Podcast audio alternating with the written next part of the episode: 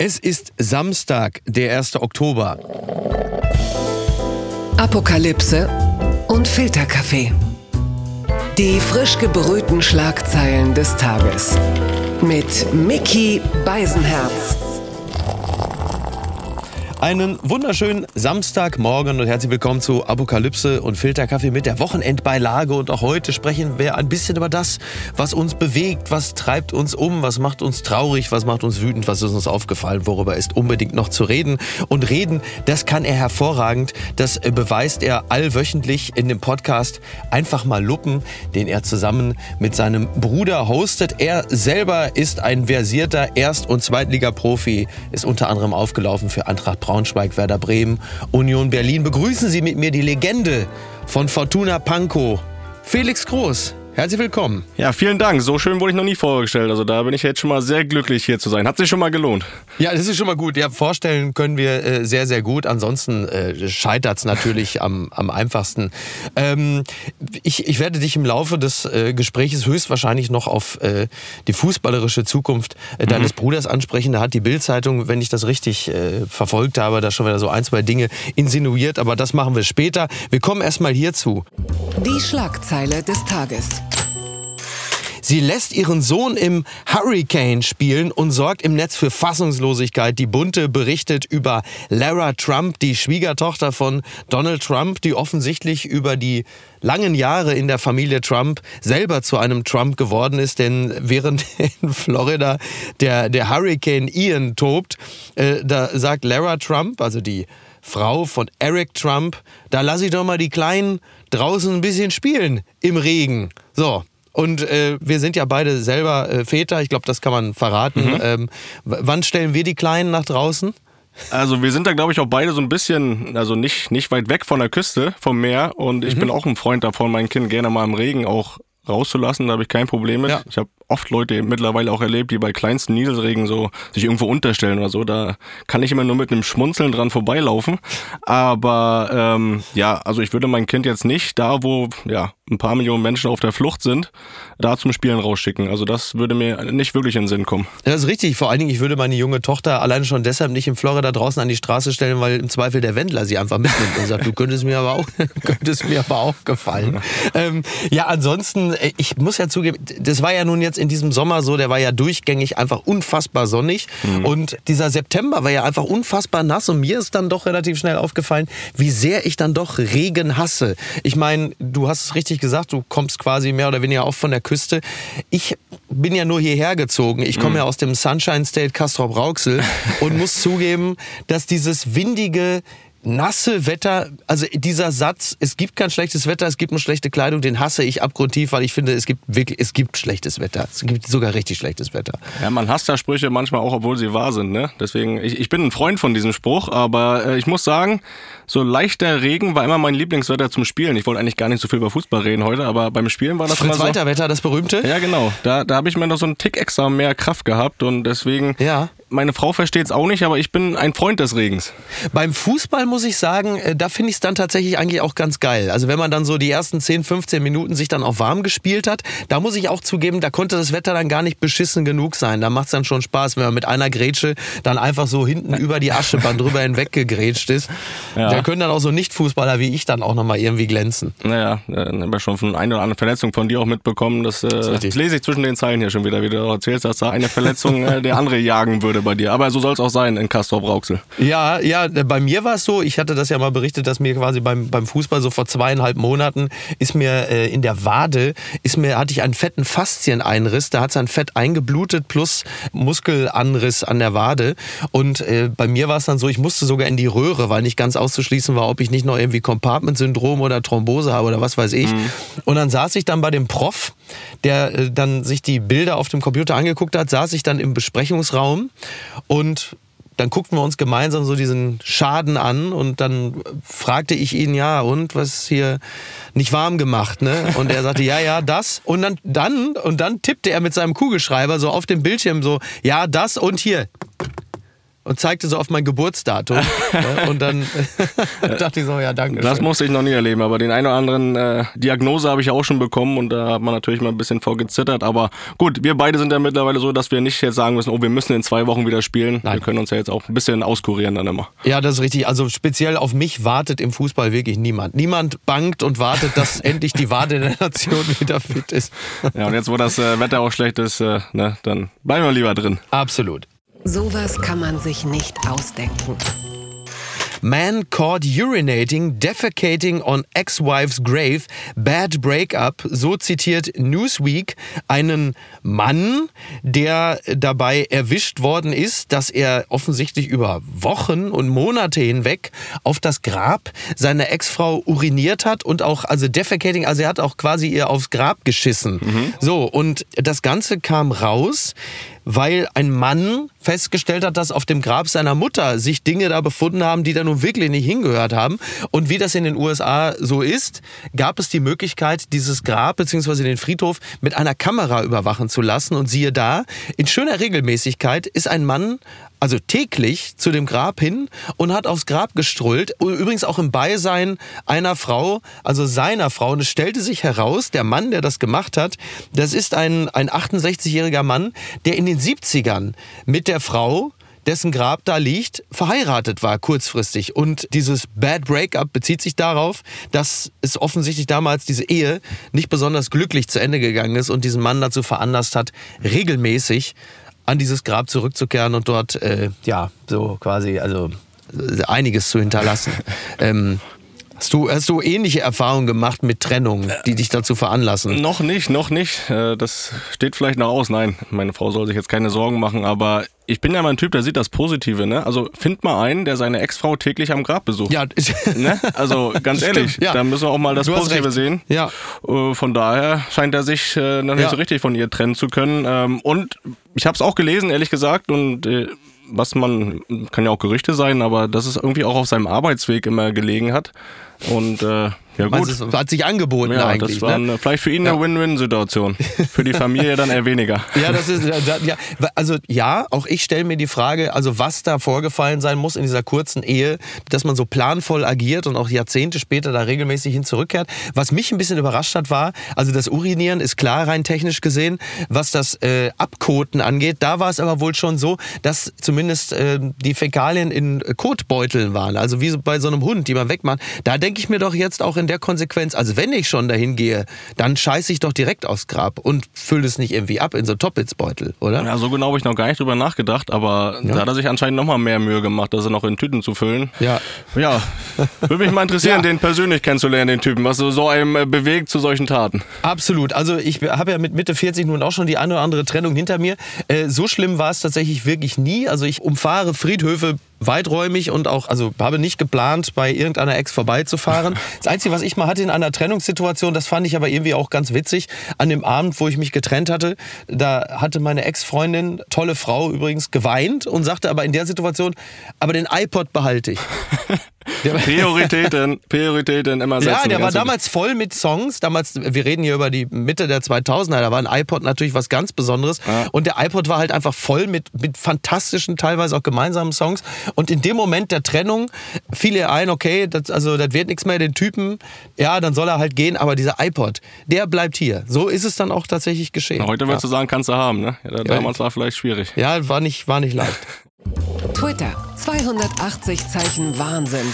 Hubert Aiwanger, der ist ja immerhin bayerischer Wirtschaftsminister und Vizeministerpräsident, äh, der fiel äh, bei Twitter dadurch auf, dass er etwas getwittert hat. Und zwar hat Hubert Aiwanger etwas an Hubert Aiwanger getwittert und er schrieb, Herr Aiwanger, wir bräuchten mehr Politiker wie Sie mit Verstand und Pragmatik, mit dem Ohr am Bürger und nicht wie viele andere weltfremd im Wolkenkuckucksheim. Sie sind ein Kämpfer und haben Sie Ihren Posten als bayerischer Wirtschaftsminister hart erarbeitet gegen Widerstände. Und da war es also natürlich einfach toll, wenn da jemand mal so ein flammendes Plädoyer hält. Also ich könnte mir sehr gut vorstellen, auf die Art und Weise würde wahrscheinlich auch Richard David Brecht sich bei Twitter so speziell nach der Landsendung ein Lob ausstellen. Aber da hat Aiwanger, glaube ich, einfach wirklich den falschen Account benutzt. Also hat ja jeder hat ja mal. Hast du auch einen Zweit-Account bei Twitter? Haben ja viele. Ja, hätte ich mal machen sollen als Spieler, so mich dann mal selber ein bisschen loben. Das, das ist mir da zu dem Zeitpunkt leider nicht eingefallen. Ja. Äh, von daher komme ich da ein bisschen zu spät, aber ja, ist doch schön, immer wieder neue Sachen zu erleben. Hat man so jetzt auch noch nicht gehört. Ich meine, gibt's bestimmt öfter. Ja. Äh, bei ihm ist es jetzt rausgekommen. Ja, aber so dämlich, ne? Ja, aber ein bisschen gefehlt hat mir dann schon noch. Hätte er schon noch ein bisschen schmücken können oder sagen können, ich mache das nicht nur gut, ich sehe auch noch gut aus dabei oder irgendwie das sowas. Das wäre noch gut gewesen. Ja, Herr Aiwanger, Sie haben einen prachtvollen Dödel. Das würde ich an dieser Stelle gerne auch so was. Nein, aber das, also das muss ich schon sagen. Also so ungeschickt mit sozialen Netzwerken umzugehen, das ist ja schon auch eine Leistung für sich. Ich weiß nicht, ob du dich mit Hubert Aiwanger mal näher befasst hast, aber der Mann ist schon wirklich. Also das ist eigentlich die gerechte Strafe für Markus Söder, dass das der zweite Mann in Bayern ist, der also auch im Organigramm ganz klar so sein Stellvertreter ist. Und Hubert Aiwanger ist ja auch der, der irgendwann mal sagte, ja, das ist, äh, würde ich allen Bayern empfehlen, dass jeder ein Messer bei sich führt. So, äh, das würde Bayern sicherer machen. Ja. Solche Sachen entfahren ihm. Und zuletzt hat er ja sehr, sehr massiv sich auf dem äh, Parteitag äh, für Winnetou und den Erhalt mhm. von Winnetou ausgesprochen. Also da ist von dem Mann ist einiges zu erwarten. Ich finde den große Klasse. Ja, ja das, das zeigt sich auch. Und ja, ich meine, wenn es die Wahrheit wäre, was er ja da gefüttert hat, dann müsste er es ja nicht twittern. Ne? Dann würde das jemand anders von alleine für ihn übernehmen. Von daher.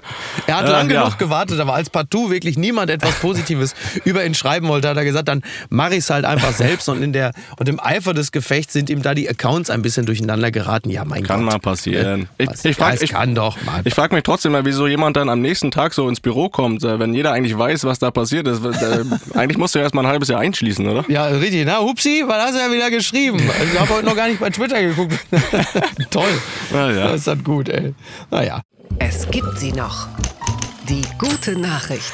Katar erzürnt wegen Dänemarks Sondertrikot. Das berichtet der Kicker. Dänemark hat mit einem ganz in schwarz gehaltenen Trikot ein Zeichen gegen die Ausbeutung der Arbeiter in Katar gesetzt. Dem WM-Gastgeber schmeckt die Aktion überhaupt nicht.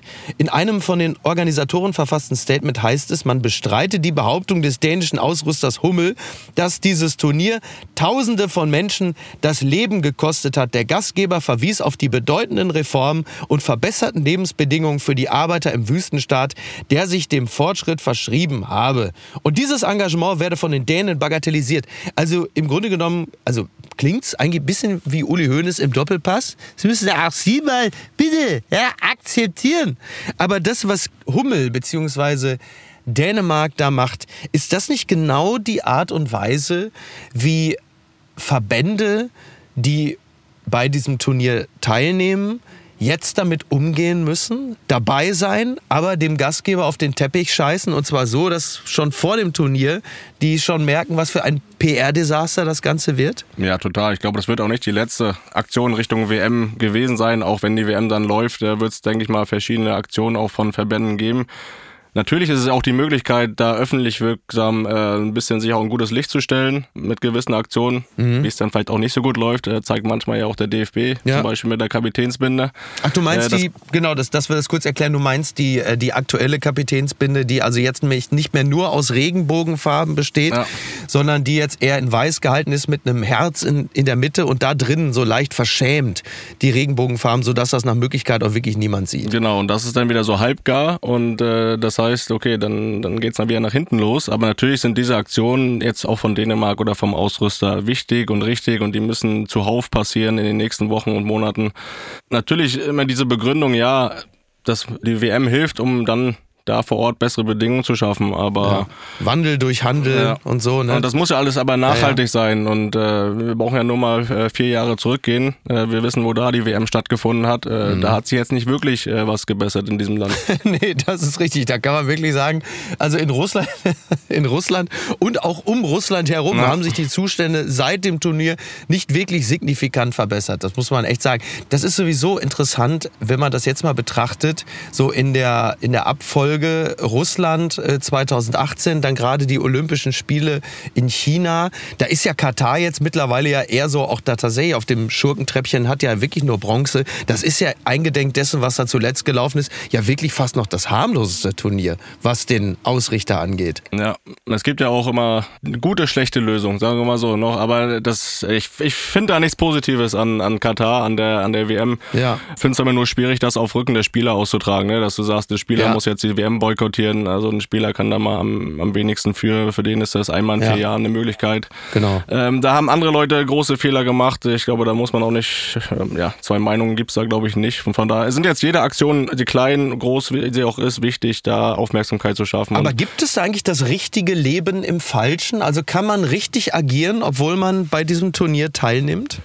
Ja, es ist natürlich, wie gesagt, als Spieler ist es eine absolute Auszeichnung dabei zu sein und eine, für viele auch eine einmalige Gelegenheit. Mhm. Boykottierst du als einzelner Spieler die WM, rückt der nächste nach und äh, lebt deinen Traum und du richtest damit eigentlich, klar, auch wieder öffentlich wirksam was an, aber mhm. ähm, mache ich es dann, um gut dazustehen? Mache ich es aus Überzeugung? Ja. Äh, das, das ist immer die Frage grundsätzlich, wie gesagt, hilft jede Aktion äh, aufmerksam zu machen, aber da was zu boykottieren, halte ich dann doch für falsch.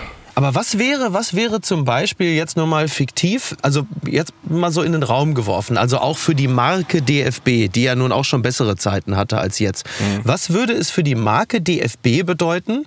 Würden Sie sagen, wir haben uns das lange genug angesehen, wir nehmen nicht teil. Wir, wir machen es einfach nicht. Wir können es mit unserem Gewissen nicht vereinbaren. Eingedenk der äh, Menschenrechtsverletzung, aber auch in Bezug zum Beispiel auf Klimaschutz und die Energiepolitik, die derzeit ja auch äh, ganz eigene Verheerung hat. Wenn man da sagen würde, wir haben uns im Kollektiv entschlossen, wir machen es nicht. Was würde das bedeuten? Was glaubst du, wie das aufgenommen würde? Natürlich, glaube ich, würde sich erstmal kaum jemand trauen, das zu kritisieren, weil, weil das ja wirklich dann auch eine, eine Entscheidung wäre mit, mit Hintergrund, mit wirklich starken Argumenten, die auch dafür sprechen. Trotzdem wurde der DFB ja auch jahrelang jetzt kritisiert, nach der Marke zu handeln und noch die Marke zu profilieren und mhm. die Mannschaft hin und her. Das Thema kennen wir alle. Ja, ja, ja. Deswegen glaube ich schon, klar, öffentlichkeitswirksam sind wir wieder dabei, wird es schon die Marke stärken, äh, den Ruf stärken, aber genauso stärken wird die Marke wieder einen WM-Titel.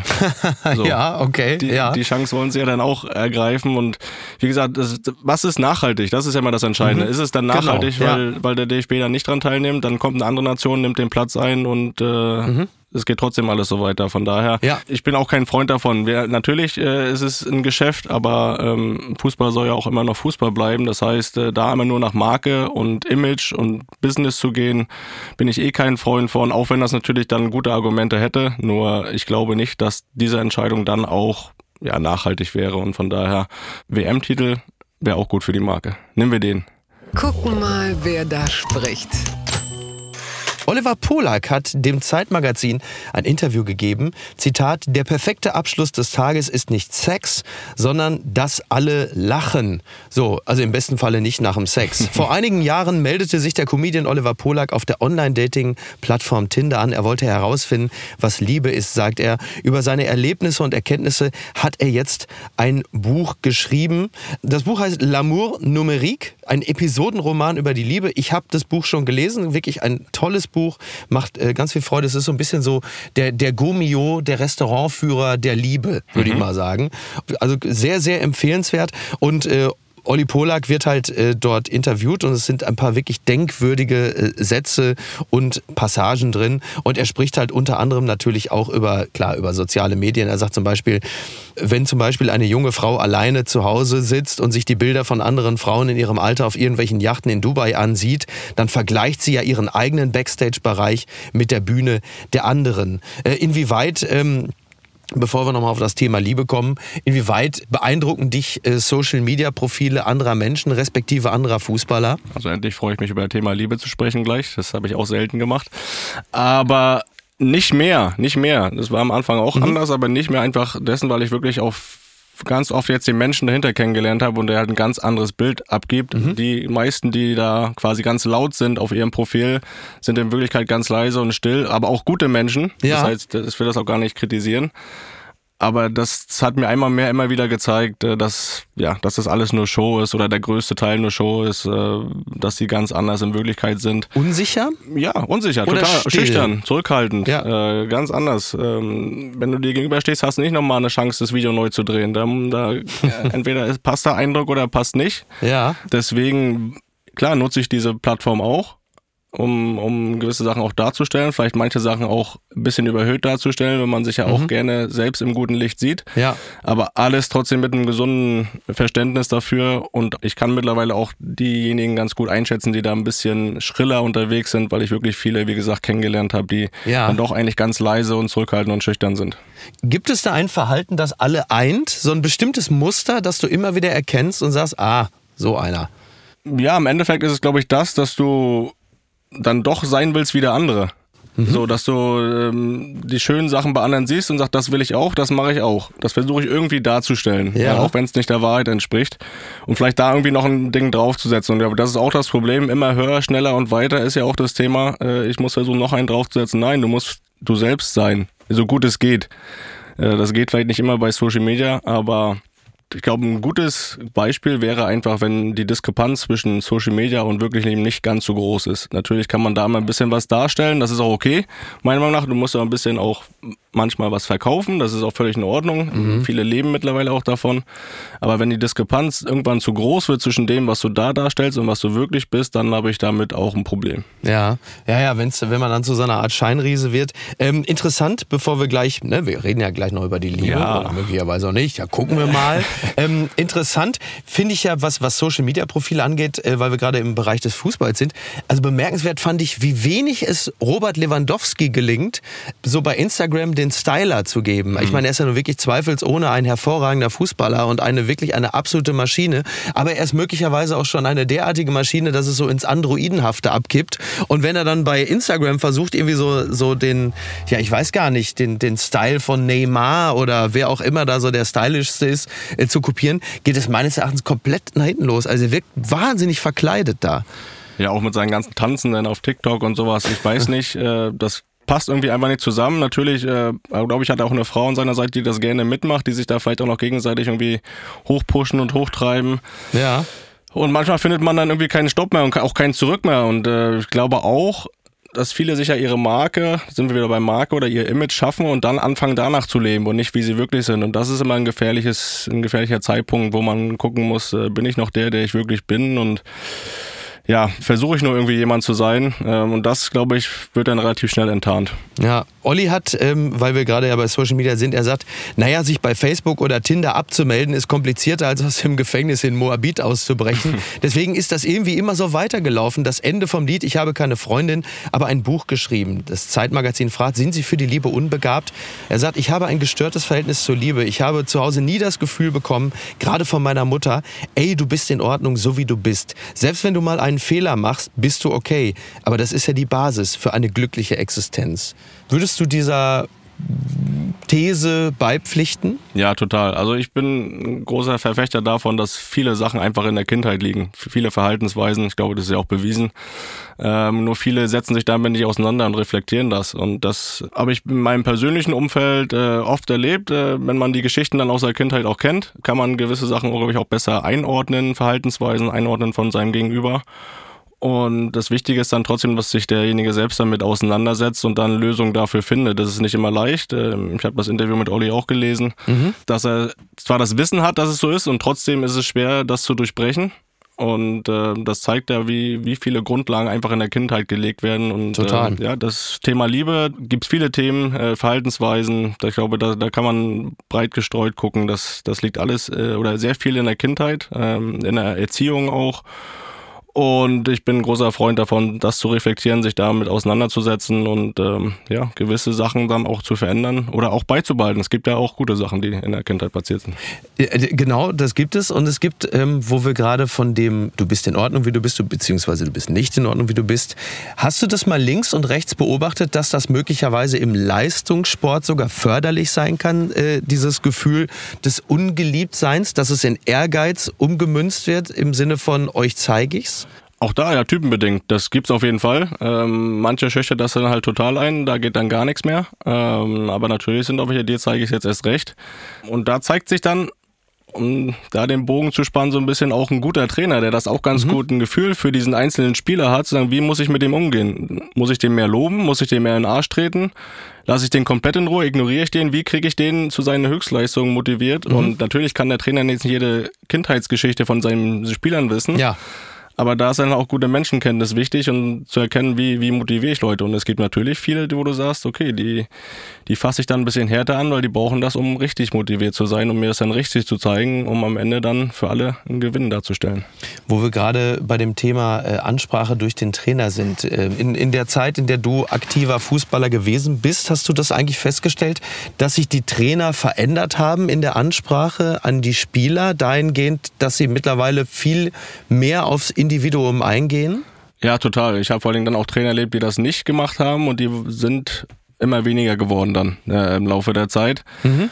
Und ich werde auch immer nach meinem besten Trainer gefragt und ja. mit dem ich auch am meisten Erfolg hatte. Und das war der, mit der am besten Menschen und eine Gruppe führen konnte und nicht derjenige, der die beste Taktik hatte. Ja. Und das ist eine große Stärke. Und äh, jeder kennt, äh, der weiß auch, dass ich einen großen Bruder habe, der auch mal äh, ganz gut gegen den Ball tritt. Ähm, Man hörte davon. Der hat mir das Gleiche mhm. bestätigt mhm. und ja. der hatte ja auch noch mal ein bisschen namhaftere Trainer. Und von daher... Mhm Menschenführung, Gruppenführung kann so viel Leistung rauskitzeln, äh, die manchmal wichtiger ist als Talent oder äh, eine Taktik. Das hat mich überrascht. Nimmt die Wiesenwelle jetzt volle Fahrt auf? Das fragt die TZ. Ja, und die Antwort äh, darauf ist wahrscheinlich ja. ja, das ist, komplett. Das ist anzunehmen, ja. ja. Ja, ich, ich war nicht auf den Wiesen, muss ich sagen. Aber das war eher ein zeitliches Thema, als dass ich Angst vor Corona hatte. Aber natürlich äh, mhm. Ja gut, wen das jetzt überrascht, äh, gute Besserung. Ja, also es ist wohl so, dass zumindest bei dem Update vom 29. September, da war es so, dass die offizielle Inzidenz in München äh, bei 695,8 lag und das bedeutet einen Anstieg um mehr als 172 Prozent binnen Wochenfrist. So, ich hatte übrigens äh, tatsächlich auch eine Einladung, äh, auf die Wiesen zu gehen, sogar ins Käferzelt. Ei, und ei, ei. mein Freund Fidi Oetker hat mich eingeladen und wenn überhaupt, dann wäre ich mit ihm mitgegangen. Am am Ende fehlte mir doch die Kraft, es durchzuziehen, muss ich wirklich sagen. Also ich habe es auf 2023 verschoben. Die Angst, plötzlich äh, irgendwie in den Armen von Julia Siegel aus dem Laden zu äh, torkeln, war mir dann, das war dann einfach doch zu groß. Und trotzdem ist es ja, wenn wir jetzt mal so auf das Thema Corona blicken, dann ist natürlich die Wiesen für den einen oder die andere so das ganz große Schockmoment, wo man sagt, wie könnt ihr das denn um Gottes Willen jetzt machen in der Zeit? Wie hast du das empfunden? Naja, wir haben ja, oder die Leute, nicht wir, ich war ja auch erst einmal da, glaube ich, in meinem Leben, ähm, haben ja jetzt lange Zeit, für die Leute lange Zeit darauf verzichtet. Und es gibt natürlich keine Begründung, wenn jetzt viele andere Sachen halt auch stattfinden, das auch nicht mehr stattfinden zu lassen. Mhm. Aber dann darf es natürlich nicht überraschen, wenn dann die, die Zahlen explodieren und äh, das wieder in die Höhe geht. Aber der bayerische Wirtschaftsminister wird das, denke ich, noch irgendwie regeln, oder? Natürlich, selbstverständlich. Ja, ja, der, der regelt das. Vor allen Dingen gerade der, der sich ja noch gegen das Impfen gewehrt hat, ja. öffentlich.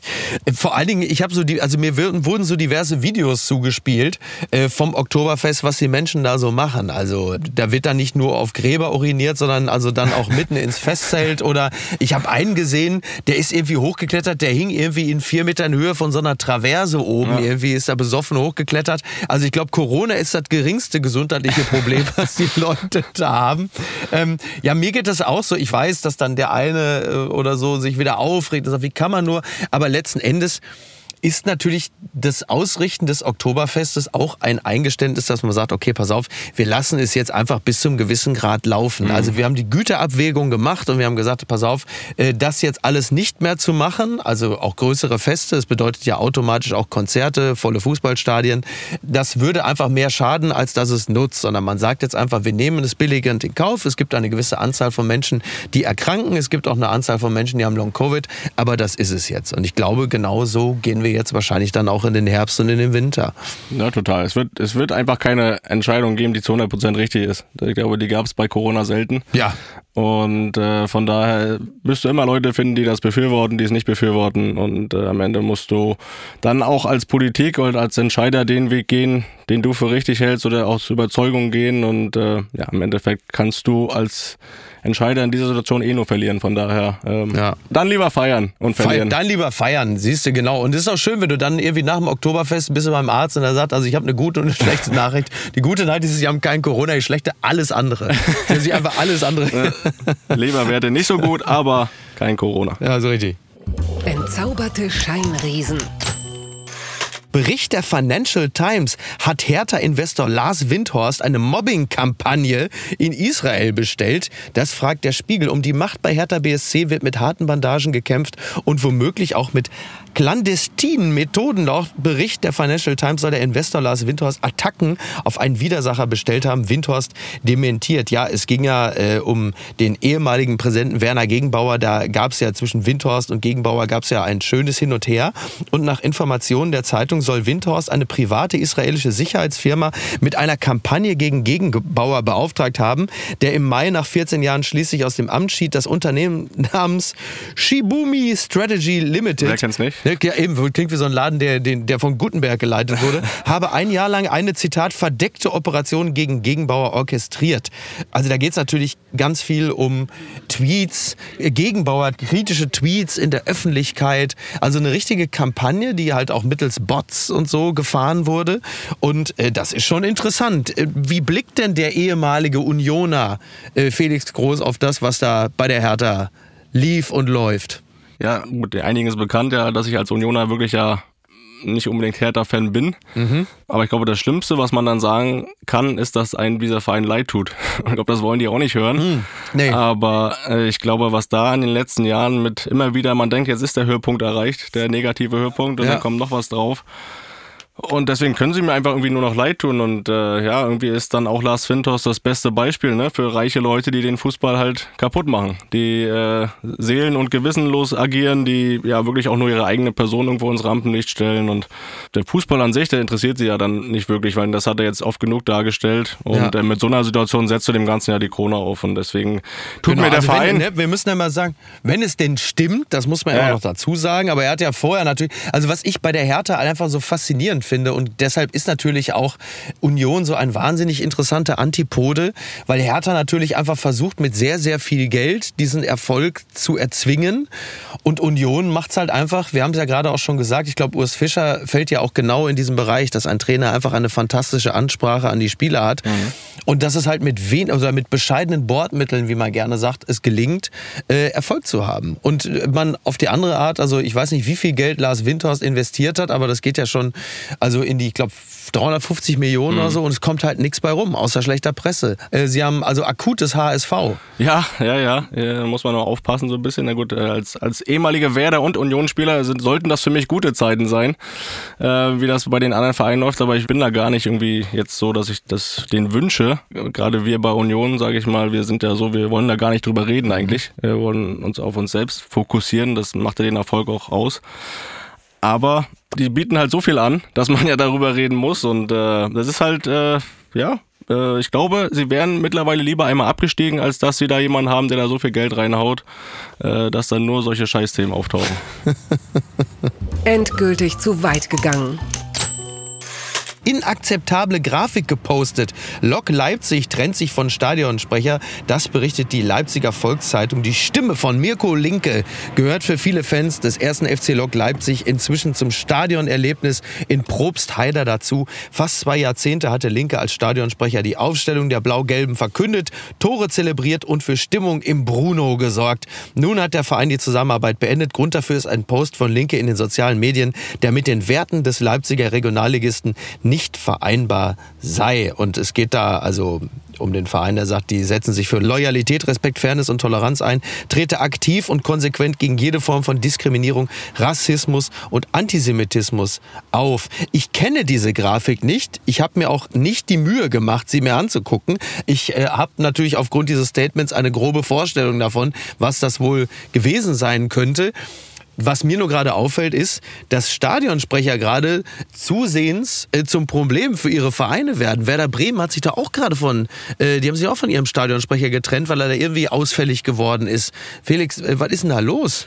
Ja, Christian Stoll äh, von Werder Bremen äh, kenne ich auch persönlich, äh, kenne aber die Hintergründe nicht und ich glaube nicht, dass es auch nur immer an einer Aktion dann liegt. Mhm. Bei dem Kollegen von Leipzig mit Sicherheit, äh, dann ja auch völlig zu Recht Wobei ich sage, heutzutage finde ich immer, dass nach, nach einzelnen Fehlern zu schnell mehr nach Rauschmissen oder Rücktritten äh, gefordert wird, dass kaum noch irgendwo Fehler verziehen werden. Aber wenn es natürlich um diese Themen geht, wie Diskriminierung, Antisemitismus, Rassismus, da gibt es natürlich keine Toleranz. Hast halt wenig Handlungsspielraum. Ja, und genau, auch völlig, ja, ja. völlig zu Recht, da musst du auch so handeln. Ähm, das ist ganz klar. Wird Melanie Müller neue Stadionsprecherin bei Lok Leipzig?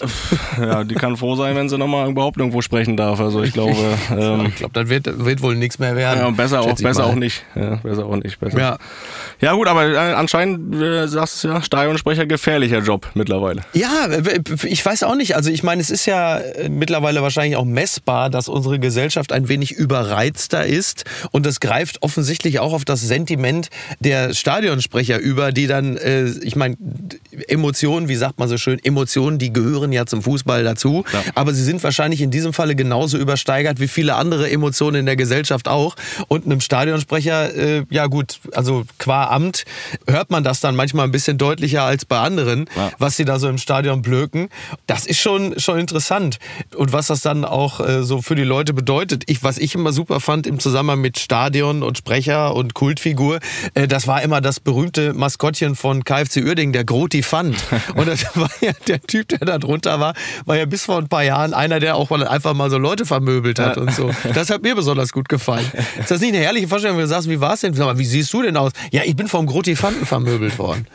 Ja, das wäre auch nicht von sich. Nee, ich finde auch immer ganz witzig, wenn es im Maskottchen Wettrennen und sowas war. Da waren auch mal wilde Typen dabei. Es gibt ja hier diesen Ritter Keule bei Union. Ja. Man stellt sich ja mal wirklich komplett andere Leute darunter vor. Wenn man die dann wirklich sieht, denkst du, nee, das ist er nicht. Ja, was ist das denn dann für einer? Wie sieht der denn dann aus?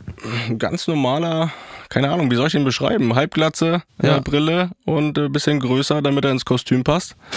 und, und ab dafür. Und, äh, ist auch so ein bisschen ja. wie bei Social Media, was du gerade beschrieben hast. Ne? Also ist im Grunde genommen so, ist das Maskottchen sein ist quasi das eigene, so eine Art analoges Instagram. Also du siehst eigentlich nach außen hin nach was anderem aus, als das, was dann drin steckt. Ja, aber trotzdem auch dieses Phänomen, was du sagst, ob jetzt Stadionsprecher oder Maskottchen, jeder versucht sich dann, also nicht jeder, aber es gibt halt mittlerweile immer mehr, die versuchen auch dann durch ihre Funktion ins Rampenlicht zu kommen, wo sie gar nicht hingehören, mhm. durch gewisse Aktionen. Ich finde es nicht schlimm jetzt zum Beispiel bei Werder, wenn der Stadionsprecher zu dem Schiedsrichter sagt, er soll lieber Kreisliga pfeifen, dann finde ich das völlig in Ordnung. Das sind für mich Sachen, die gehören absolut dazu. Ist jetzt auch kein Hate Speech, oder? Aber nee, aber das ist ja dann auch, das wird nicht der Grund gewesen sein, warum er nicht mehr Stadionsprecher ist. Da ja. wird genug anderes vorgefallen sein, was dann auch die, die Entscheider dazu bewegt. Aber das ist ja wirklich so ein Thema auch, dass Position oder Funktion mittlerweile auch teilweise, will ich eben nie jemanden über den Kamm scheren, äh, Berufsgruppen, aber auch teilweise ausgenutzt werden, um ins Rampenlicht zu kommen, äh, mhm. wo sie halt gar nicht hingehören, wo, wo, gar nicht der Grundgedanke dafür da war, deren Job so, so auszuführen.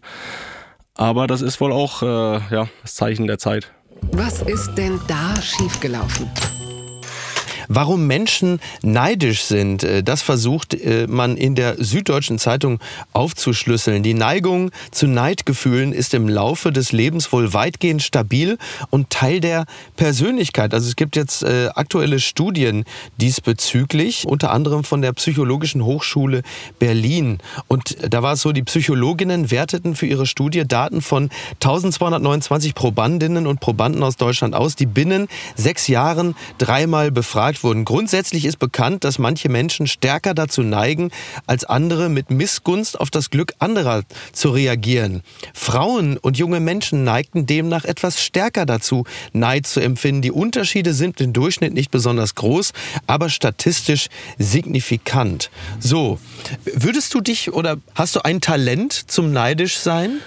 Ich würde es nicht als Talent beschreiben, aber es wäre auch gelogen, wenn ich sage, ich bin überhaupt nicht neidisch. Da Weist man ja gerne von sich. Ne? Das ist ja eigentlich, wenn man, also die Menschen prahlen ja gerne damit, dass sie sagen, also meine größte Schwäche ist Ungeduld. Das sagt man immer wahnsinnig gerne. Und wenn man sagt, bist du auch neidisch, dann heißt es, nein, also das kenne ich gar nicht. Bei mir ist immer das Thema, bist du neidisch auf deinen Bruder? Das, die Frage ja. habe ich ja seit 25 also nee, wie lang, wie alt bin ich jetzt? Seit 31 Jahren. Gut, sage ich mal, seit 20 Jahren vielleicht äh, höre ich diese Frage. Ja. Und ich hätte sie dir jetzt übrigens nicht, ich habe sie bewusst das nicht Das hätte ich dir auch nicht zugetraut. Aber äh, das kommt für mich nicht in Frage. Jemand, den ich liebe oder der in meinem persönlichen direkten Umfeld ist, da neidisch zu sein. Und vor allen Dingen auch nicht auf jemanden neidisch zu sein, der was anderes gut kann, wo ich gar mhm. nichts mit zu tun habe. Andere Berufsgruppen und andere Talente, das bewundere ich. Ja. Und aber jemand vielleicht, vielleicht besser ist in dem, was ich auch öfter mache ob es jetzt Fußballspielen mhm. war oder mhm. Mhm. sonstiges, wenn ich auch was probiere und der ist besser, dann bin ich manchmal schon neidisch, weil ich denke, okay, der kann das besser, äh, Arschloch. So. ja, wobei, wobei, so. wobei Neid, also ich finde, Neid ist ja generell, ist natürlich wahnsinnig negativ belegt, dieses ja. Gefühl, ist aber im Kern ja erstmal gar nichts Schlimmes, weil Neid bedeutet ja zunächst einmal erstmal das Anerkennen, dass eine Person in irgendeinem Bereich besonders gut oder erfolgreich oder von mir aus auch verwöhnt ist. Ich glaube, das Problem beginnt ja immer bei der berühmten Missgunst, ja. weil das impliziert ja, dass man nicht nur gerne das hätte, was die andere Person hat, sondern vielmehr noch, dass man vor allen Dingen möchte, dass die andere Person das auch nicht hat. Ja, ja. Das ist es ja eigentlich. Das ist ja, da beginnt ja das Problem. Neid ist ja zunächst auch mal die Situation einer anderen Person anzuerkennen und zu sagen, der hat ein großes Haus oder der hat ein tolles Auto oder der hat eine besondere Fähigkeit. Das finde ich beneidenswert. Das ist ja zunächst einmal nicht weiter schlimm. Aber in dem Moment, wo du natürlich sagst, äh, der soll das Haus nicht haben oder, naja, wie wird er wohl an dieses Auto gekommen sein? Da wird ja wohl auch nicht alles mit rechten Dingen zugegangen sein. Dann wird es ja eigentlich problematisch. Total. Deswegen kann man Neid auch wieder da wieder, ich bin ja der positive Typ, habe ich am Anfang gesagt, äh, was Positives sehen und das ja dann auch wieder als Motivation nutzen, äh, Sachen besser zu machen oder noch mehr darin zu investieren, besser zu werden, um dann auf das Level zu kommen, wenn es jetzt um Fähigkeiten geht. Ja. Wenn jetzt einer ein größeres Haus hat, da habe ich eher weniger Probleme mit. Geht mir tatsächlich auch so. Also das lässt mich im besten Sinne kalt. Also ich sehe das. Also ich habe ja nun auch Menschen, die äh, reicher und schöner sind und man kommt dann aus deren Anwesen und denkt, ja toll, ja. also finde ich schön, aber dann war es das dann halt eben auch. Ja. Und Neid, wenn man das überhaupt so sagen kann, das empfinde ich am ehesten wirklich ähm, auf bestimmte Talente. Also mhm. wenn jetzt jemand gut Gitarre spielen kann, ja? Oh ja. oder klar auch besonders gut Fußball spielen kann, dann sieht man das und denkt, ach, das wäre geil, wenn ich das auch könnte. Mhm. Aber es würde jetzt nicht dazu führen, dass man sagt, was für ein Arschloch, ich hoffe, dem fährt ein Bagger über die Hände oder so. Ja? So, so weit ist ja nett von mir eigentlich, dass ich das jemandem nicht wünsche. Eigentlich schon. Ja, das war ja mal die Situation im, im, Verein, wenn man dann auf seiner Position einen hatte, der vor einem gespielt hat und du auf der Bank gesessen hast. Ja. Ne, dann, dann hätte der Backer ruhig mal über die Füße fahren können. Das hätte durchaus passieren können, aber äh, jeder, der mich kennt, weiß, meine Vereinskarriere war kurz und frucht, äh, fruchtlos. Da hätte es nicht gereicht, also in meinem Fall hätte es nicht gereicht, wenn der Bagger einem über die Knie gefahren wäre. Das hätte schon, hätte schon die halbe Mannschaft sein dürfen, dass ich da. Also das muss man auch dazu sagen. Übrigens, das sei noch an angefügt, es ist wohl so, dass junge Menschen tendenziell etwas mehr Neid empfinden. Das äh, hat wohl damit zu tun, dass sie ihre sozialen Rollen erst finden und auskleiden müssen. So argumentieren die Psychologinnen sinngemäß, was ja irgendwie auch ähm, sich sehr schnell erschließt, wenn man mal so auch auf die eigene Vita blickt, dass man je älter man wird, natürlich auch wesentlich milder auf manche Dinge blickt und sagt, naja, also man gibt dann einfach auch gewisse Dinge vielleicht etwas gelassener auf, als das vielleicht noch mit 20 der Fall ist, wo man das Gefühl hat, dass einem alles irgendwie zusteht. Ja. Von daher. Das kann ich ja. selbst mit 31 mittlerweile bestätigen. das gibt's doch gar nicht. Luigi Birofio zieht der TV-Macho ins Dschungelcamp 2023? Das fragt die Gala. Das RTL Dschungelcamp kehrt 2023 nach Australien zurück. TV-Macho Luigi Birofio ist dann möglicherweise mit von der Partie. Und da sage ich an der Stelle gleich, ich habe wirklich keine Ahnung, wer das ist. Ich kenne ihn nicht. Dann kann ich dir auch nicht Ich habe auch ein Foto gesehen. Ich, ich habe wirklich überhaupt keine Ahnung, wer das ist. Also ich zitiere jetzt an der Stelle die Gala. Ja, Reality-TV-Star Birofio hat bislang vor allem durch seine stürmische On-Off-Beziehung mit Michelle Danio, mhm. in Klammern Temptation Island, ah, VIP. Genau, jetzt wo du sagst. Da gibt es also auch eine VIP-Variante, okay, für Schlagzeilen gesorgt. In Ex on the Beach lernten sich die beiden 2020 kennen und kamen kurze Zeit später zusammen bei prominent getrennt in Klammern 2022 und einer weiteren Staffel von Ex on the Beach in Klammern 2022 fanden sie wieder zueinander. Doch so richtig dauerhaft will ihre Liebe einfach nicht halten. Ja, das habe ich jetzt äh, einfach mal, also der Vollständigkeit halber angefügt. Wie gesagt, also ich auch aus diesem kleinen Absatz bin ich jetzt nicht viel schlauer geworden, aber das scheinen offensichtlich Menschen zu sein, die also als Paar so durch die, also so eine Art Medienpaarlauf hinter sich haben. Das ist ja einfach auch sehr schön, dass da mittlerweile dann auch irgendwie so Wärmestuben eingerichtet wurden für solche Leute. Jetzt muss ich natürlich dich fragen, jetzt nachdem Sascha Mölders ja gerade mit seiner Frau und Mario Basler im Sommerhaus gewesen ist, beziehungsweise sich noch befindet. Felix, was meinst du? Hm? Könnte das nicht auch was für dich sein? Boah, ähm Langes Schweigen, Atmen, schweres Atmen.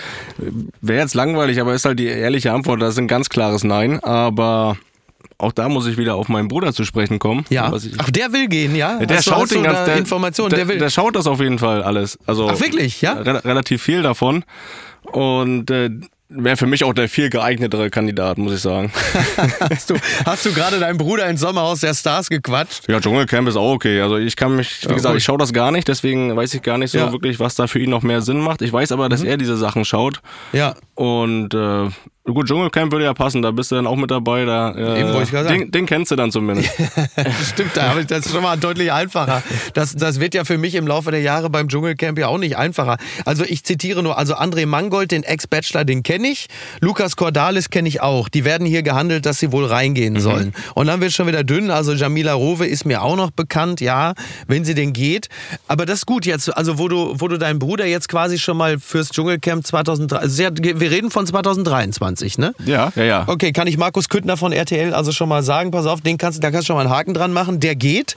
Das bedeutet aber natürlich, wo du es jetzt schon angesprochen hast, dass das, was die Bild-Zeitung da jetzt äh, angerissen hat, also die Bildzeitung, das ist das letzte, was ich gesehen hatte, die wollte quasi die, die Leser und Leserinnen abstimmen lassen, ob dein Bruder mit zur WM nach Katar fährt. So, passiert das? Macht er das? Geht er, also wenn die Bildleser jetzt sagen, der soll nach Katar, sagt er dann, ja gut, dann mache ich's. Also ich sag mal die Abstimmungsergebnisse voraus, weil es ja in Deutschland ist, eine deutsche Zeitung ist, sagen sie nein. Wenn es in der spanischen Zeitung wäre, würden 99 Prozent Ja sagen. Meinst du? Nein, weiß ich nicht. Ich denke mal so, es wird schon durch um die 50 Prozent bewegen. Mhm. Wir sind ja auch mal ganz schnell bei, wenn es jetzt mal wieder zwei schlechte Spiele gab, da wollen wir noch alle, alle, zurückholen, wollen Miro Klose ja. am besten auch noch zurückholen, weil wir keinen Stürmer haben. Stimmt. Das wird nicht passieren. Ja. Ist, also ist jetzt nicht, dass ich jetzt mit Toni drüber gesprochen habe, aber ja. äh, mein gesundes Verständnis von Tonis Art und von, mhm. ich kenne ihn ja äh, auch ganz gut. Ja, äh, ist richtig wird es nicht passieren. Okay, verstehe. Na gut, weil ist eigentlich ja schade, weil er könnte ja theoretisch dann, weil die äh, WM in Katar endet, glaube ich, irgendwie so um den 20. Dezember rum oder so. Ich weiß gar nicht so genau. Und Katar ist ja schon auf halber Strecke Richtung Australien. Also man könnte im Grunde, er könnte von da aus direkt weiter. Ach, deswegen ja? wird es wieder in Australien stattfinden. Ja, ja, ist richtig, genau. Wir sagen, das ist jetzt der neueste Clou von RTL. Also die sammeln einfach schon zwei, drei ein. Und also es ist ja, ist ja im Dschungelcamp ja auch nicht so völlig unwichtig, dass man auch schon mal den einen oder anderen auch durchaus Gescheiterten dabei hat.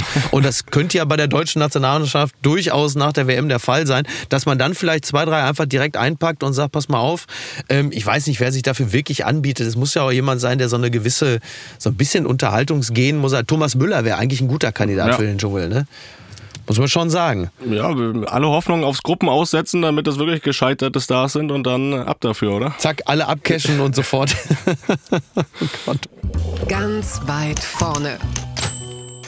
Scientists create AI-powered laser turret that kills cockroaches. Das berichtet Vice. Everyone wants to be able to just zap a bug and uh, have it go away. But now, thanks to recent development from Ilda, Alter, was für ein Name? Ilda Ragma Tulin, Ragmar Tulin, a research associate at Harriet Watt University interested in machine learning and engineering. This dream is now reality. So, nachdem Sie sich mit mir durch diesen englischen Satz gequält haben, will ich Ihnen sagen, im Kern geht es darum, dass es jetzt einen Laser gibt, der mittels künstlicher Intelligenz in deiner Bude Kakerlaken jagt und einfach zielgerichtet den Laser auf die Kakerlaken richtet. Muss man natürlich ein bisschen aufpassen, dass da nicht mal ab und zu der dicke Onkel dazwischen ist oder so. Aber im Kern, vielleicht auch gerade für fürs Dschungelcamp wäre es natürlich ideal, wenn man da seinen eigenen Laser dabei hat, ne? Der die Kakerlaken einfach. Das stimmt, aber ich, ich, muss sagen, ich habe immer noch großen Spaß daran, manchmal die Dinger selber zu jagen. Wirklich? ja? ja? Aber wo denn? Also in den Orten, wo du gewohnt hast, als, also egal ob jetzt immer Braunschweig oder in Berlin oder in Bremen, äh, gibt es ja jetzt keine großen Kakerlakenplagen, oder? Ist das, ist das auf Berlin, Kakerlaken reduziert? Mh, hm, ach so, du meinst, äh, ja, das könnte natürlich jetzt die Nosferatu-Spinne ist natürlich jetzt gerade aktuell. Da wäre natürlich vielleicht nicht verkehrt, ne? Ja, oh, doch, doch, da jage ich gerne mal selbst durch die Gegend. Egal was es ist, egal was mir da vor die Flinte ja? kommt. Äh, da Und machst du das dann so wie, so wie Glashäufer Umlauf, dass du so eine Spinne zum Beispiel, dass du sie mit der Hand fängst? Klaas macht das ja. Wo alle die Krise kriegen, weil die sagen mit Glas und Bierdeckel. Ähm, nee, ich nehme ein Tuch, nehme ich schon, aber ich ja. muss jetzt keine Schutzausrüstung da anziehen. Äh, bei meiner Frau ist das anders. Wenn ich einen spitzen Schrei höre im Haus, dann weiß ich sofort, da ist wieder eine Spinne unterwegs. Ja. Von daher, äh, nee, da habe ich kein Problem mit. Zur Not auch mit der bloßen Hand, aber ja. ein Tuch nehme ich dann äh, meistens schon. Ja, bei mir ist ja wirklich so, also wenn sowas, so eine Meldung kommt wie bei der Nosferatu-Spinne, dann ist eigentlich mein erster Gedanke, ist sie äh, nicht zu groß für das Saugrohr vom Dyson? ja, ja. Das ist das Einzige, was mich da interessiert. Ansonsten der kann kommen, was da wolle. Aber ich glaube, das mit dem Laser, das werde ich mir mal besorgen. Das ist schon eine ganz gute Idee. Ja, schaue ich, schau ich mir dann an, aber also, also so weit sind wir schon. Ja. Aber das, wenn, wenn die Leute damit durch Dschungelcamp laufen, dann ist schon wieder interessant, das stimmt. Oh, das stimmt. Das ist eigentlich die nächste Stufe. Ich finde auch, da muss man jetzt beim Dschungelcamp so nach äh, rund 15 Staffeln muss man jetzt auch mal ein paar neue, muss man ein paar neue Leitlinien einziehen, dass man demnächst die Viecher mit dem Laser jagt. Finde ich eigentlich ganz gut. Also pass auf, wir halten fest zum Schluss. Wir werden also auf Höhe von Katar Thomas Müller gleich mit einem Laser ausstatten, dass er im Dschungelcamp sofort mit dem, äh, mit dem Laser die Kakerlaken jagt. Dann äh, wird es für uns alle im Januar eine unterhaltsame Show. Nach dem Gruppen aus bei der WM. Genau. Und bestell deinem Bruder liebe Grüße. Ich äh, halte ihm da einen Platz frei. Ich habe da Kontakte zu RTL. Also wenn er Lust hat, irgendwie soll er machen. Ich versuche alles möglich, weil das schaue ich mir dann auch an. Sehr, sehr, gut. Felix, ich danke dir ganz herzlich. Das hat mir viel Spaß gemacht. Ebenfalls. Wie schön, dass du äh, zu Gast warst und wenn du Lust hast, komm gerne wieder. Sehr, sehr gerne. Grüße an deine liebe Frau, weil da habe ich auch gehört, äh, die ist äh, anscheinend Fan von mir und hat dich ja. bestimmt überredet, dass du mich mal hier zu Gast hast. Von daher, das freut mich sehr. Liebe Grüße und ja, ich hoffe auf bald. Ich soll dir, genau, ich soll dir auch ganz liebe Grüße ausrichten, aber äh, nicht nur sie ist Fan von dir, äh, ich auch. Sehr schön. Und ähm, einfach mal luppen, sei äh, hier auch nochmal von Herzen empfohlen. Und ansonsten äh, bin ich sehr gespannt, an welcher Stelle wir dich dann äh, im fußballerischen Bereich als Trainer wiedersehen. Bin ich auch gespannt. ciao, ciao, Felix, ciao. vielen Dank. Danke dir. Tschüss, tschüss. Ciao. Ihr liebt Apokalypse und Filterkaffee? Ihr habt wahnsinnig Lust, das Ganze mal live auf der Bühne zu sehen. Diesen herrlichen Free Jazz, diese Late-Night-artige Atmosphäre, diesen, diesen Wahnsinn, diesen ungezügelten und dieses herrliche, interessante Spiel zwischen Ernsthaftigkeit, gehobene Blödsinn, kleiner Literatur und den Themen des Tages, den Themen der Woche, besprochen mit wunderbaren Gästen wie beispielsweise Jasmin Mbarek, Markus Feldenkirchen, Oliver Polak, Jagoda Marinic und, und, und, und.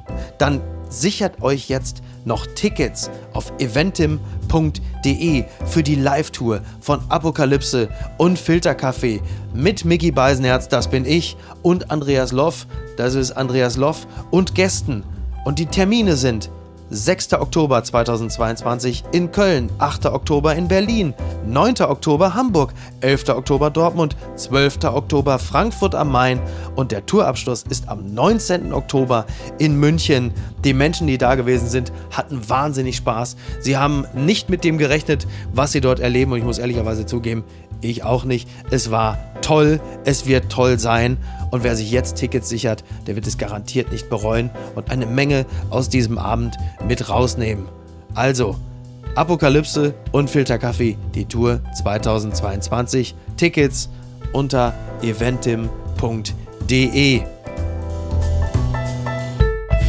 Apokalypse und Filterkaffee ist eine Studio Bummens Produktion mit freundlicher Unterstützung der Florida Entertainment. Redaktion Niki Hassania. Executive Producer Tobias Baukhage. Produktion Hanna Marahiel. Ton und Schnitt Niki Fränking. Neue Episoden gibt es immer montags, mittwochs, freitags und samstags. Überall, wo es Podcasts gibt. Stimme der Vernunft und unerreicht gute Sprecherin der Rubriken Bettina Rust.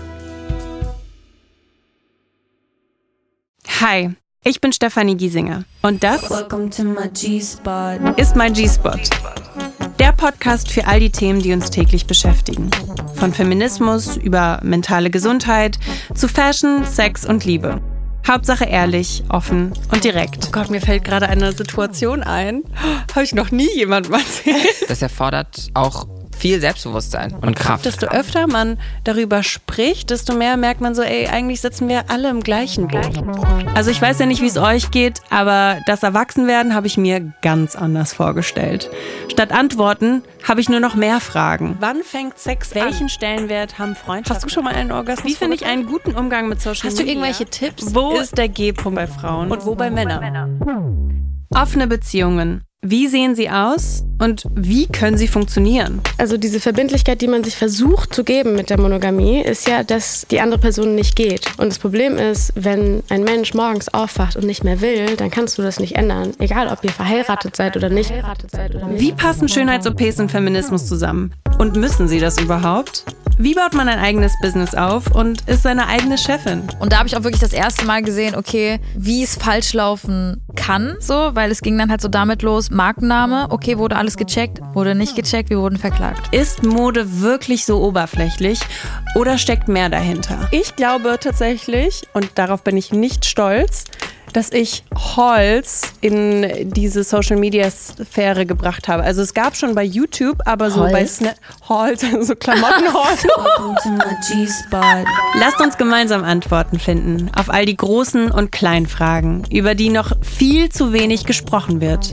Zusammen mit bekannten Menschen, Freundinnen und Expertinnen lernen wir dazu und teilen gemeinsam einen Spot, an dem keine Frage tabu ist und alle willkommen sind. Jeden Mittwoch tauchen wir mit Leichtigkeit tiefer in Themen ein, die uns bewegen. G-Spot. Ab sofort überall, wo es Podcasts gibt. Ich freue mich drauf. Ich werde feucht, ich werde erregt am Körper und ich gehe dabei so wow, wow, wow, wow. wow.